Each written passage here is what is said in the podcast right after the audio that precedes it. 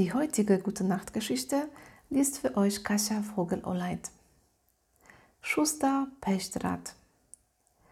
Es war einmal ein Schuster, der Pechdraht hieß. Das war vielleicht ein armer Schlucker. Bloß elende Kleider am Leib, nur Lederfetzen an den Füßen und ein Beutel mit gerade mal einer Scheibe Brot drin. Das war sein ganzes Hab und Gut. Er wanderte von Dorf zu Dorf und flickte altes Schuhwerk. Eines Tages ging Pechdrath durch den Wald und sah einen zerwühlten Ameisehaufen unter einer Kiefer. Es musste wohl der Bär gewesen sein, der im Frühling gern die Ameiseneier fraß und sich einen Streich erlaubt hatte. Die armen Ameisen rannten nach allen Seiten, brachten einen Sandkorn nach dem anderen zurück eine Kiefernadel nach der anderen und machten erneut einen Haufen. Peschrat hatte Mitleid mit ihnen, nahm seine Mütze vom Kopf und scharte so gut er konnte den zerwühlten Ameisehaufen wieder zusammen. Da stieg die Ameisenkönigin auf die Spitze des Haufens und sagte, ich danke dir, guter Mensch. Wenn du je in Not sein solltest, werden wir dir zu Hilfe eilen. Der Schuster lächelte, denn wie konnten ihm diese armseligen Ameisen helfen? verbeugte sich aber und ging seines Weges. Es vergingen weder viele noch wenige Tage. Wieder ging Pechdrath durch den grünen, rauschenden Wald und wieder erblickte er ein großes Unrecht.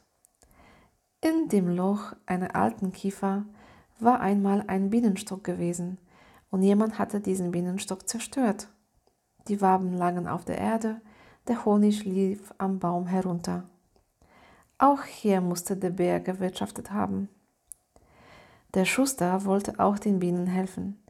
Er machte die Waben im Bienenstock wieder fest, verklebte das Baumloch mit Wachs und dämmte den Honiglauf am Baum ein. Die Bienenkönigin trat aus dem Bienenstock und sagte, Wir danken dir, guter Mensch. Wenn du je in Not geraten solltest, werden wir dir zu Hilfe kommen. Pechstrat lächelte nur wieder, verbeugte sich aber und ging seines Weges. Es vergingen weder viele noch wenige Tage. Da ging der Schuster an Teichen vorbei. Auf den Teichen schwammen Wildenten. Als sie Pechstrat sahen, quakten sie aus vollem Hals und versteckten sich im Schilf. Die Wildenten wussten, dass an den Teichen Jäger umhergingen, auf sie zielten und mit Bögen flinke Pfeile abschossen. Der Schuster blieb am Teich stehen und rief, Habt keine Angst, ihr Enten. Ich will nicht auf euch zielen, sondern mich an eurer Schönheit erfreuen. Ich will euch nicht töten, sondern euch mein Brot anbieten.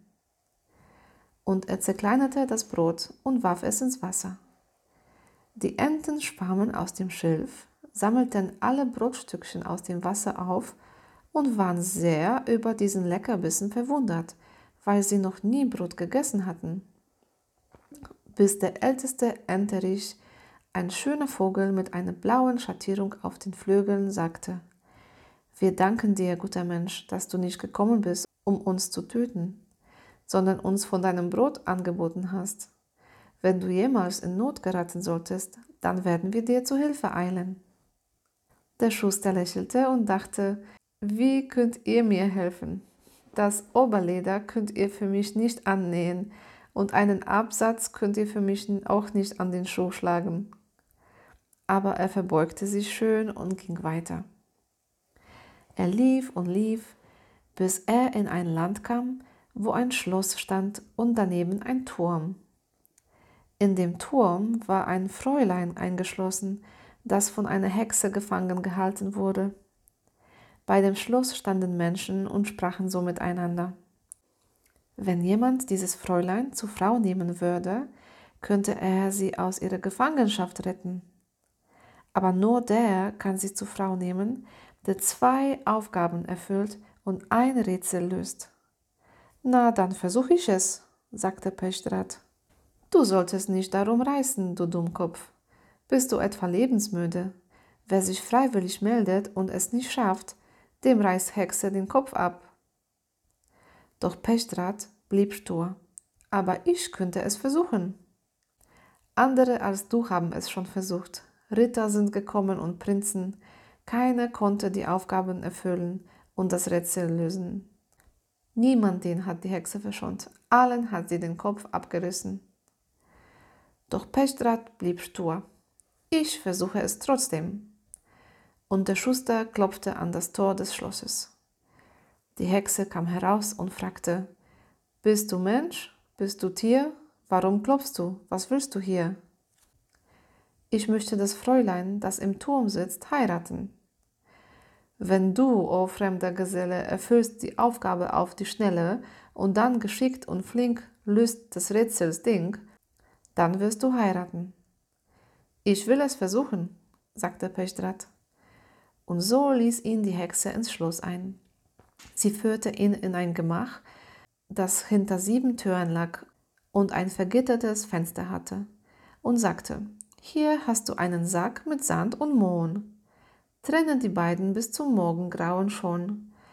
Schaffst du es nicht, reiß ich dir den Kopf ab, du Wicht. Die Hexe ging und schloss den Schuster hinter den sieben Türen ein.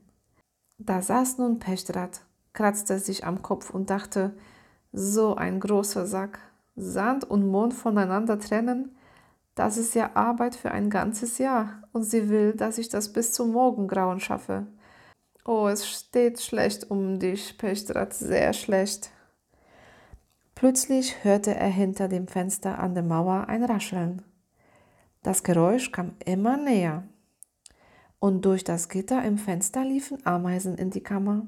Tausende und Abertausende, eine unzählige Menge. Der Schuster sprang auf und schütterte den Sand und den Mond auf den Boden.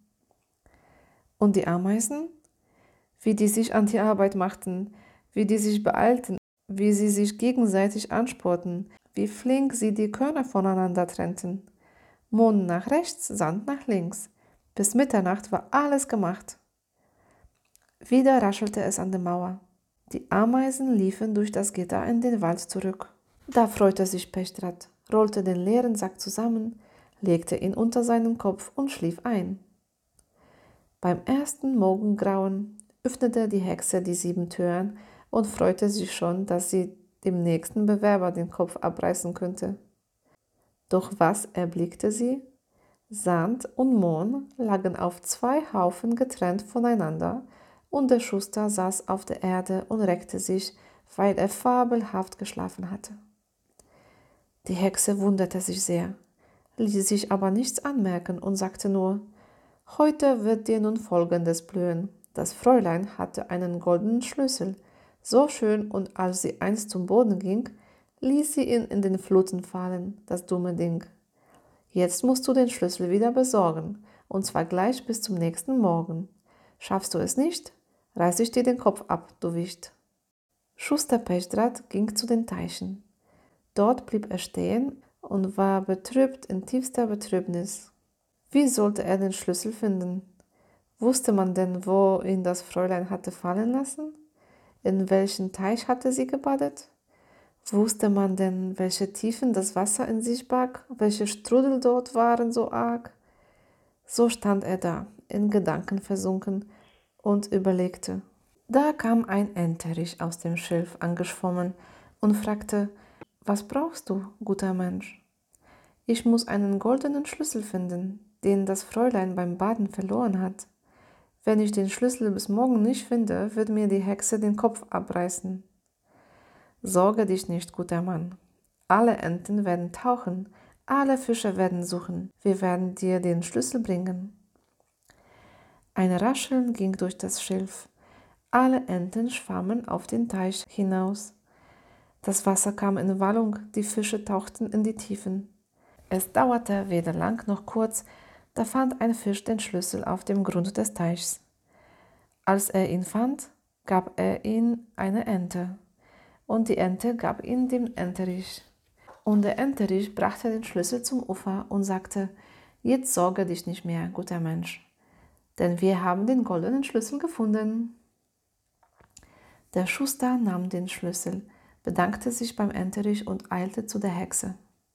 Diese war sehr erstaunt, ließ sich aber nichts anmerken und sagte nur, Goldener Schlüssel, goldene Tür, wird ich sterben oder du? Und sie befahl Schuster Pechdrath, mit ihr zu gehen. Nach 777 Treppen waren sie an der höchsten Stelle des Turms angelangt. Mit dem goldenen Schlüssel öffnete die Hexe eine goldene Tür und sie betraten ein Gemach. In diesem Gemach saßen auf der Bank neun Mädchen nebeneinander. Alle waren gleich gekleidet und alle hatten Schleier über den Gesichtern. Da sagte die Hexe, die dritte Probe nun für dich. Hochzeit oder Tod entscheidet sich. Das Morgengrauen bricht gleich herein, gleich grüßt der Tag im Sonnenschein. Du musst jetzt raten, ohne List, welches der Mädchen jene vom Turme ist. Schaffst du es bis dem Morgengrauen nicht, reiß ich dir den Kopf ab, du Wicht. Schuster Pechdrath betrachtete die Mädchen und überlegte, welche von ihnen sich den anderen unterscheidet, welche das Mädchen von Turm sein konnte.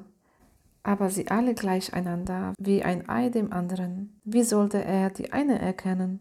Wie sollte es er erraten? Und er dachte, jetzt bin ich dran. Da folgen durch das offene Fenster Bienen herein und begannen in der Kammer zu kreisen. Plötzlich bildeten sie über dem Kopf des letzten Mädchens in der Reihe einen goldenen Kranz. Sie ist es, rief Pechdrath und rannte zu dem Mädchen herüber. Das Mädchen sprang auf, riss den Schleier vom Gesicht und fiel dem Schuster um den Hals. Mein Liebster, du hast mich aus der Gefangenschaft befreit. Als die Hexe das sah, ein, zwei, drei, verwandelte sich in einen großen Vogel, schlug ein paar Mal mit den Flügeln und flog durchs offene Fenster in die weite Welt hinaus. Mehr ward von ihr nicht gesehen. Pechdrath und das Mädchen aber feierten eine prächtige Hochzeit und ließen sich im Schloss der Hexe nieder. Dort lebten sie glücklich bis zum heutigen Tag.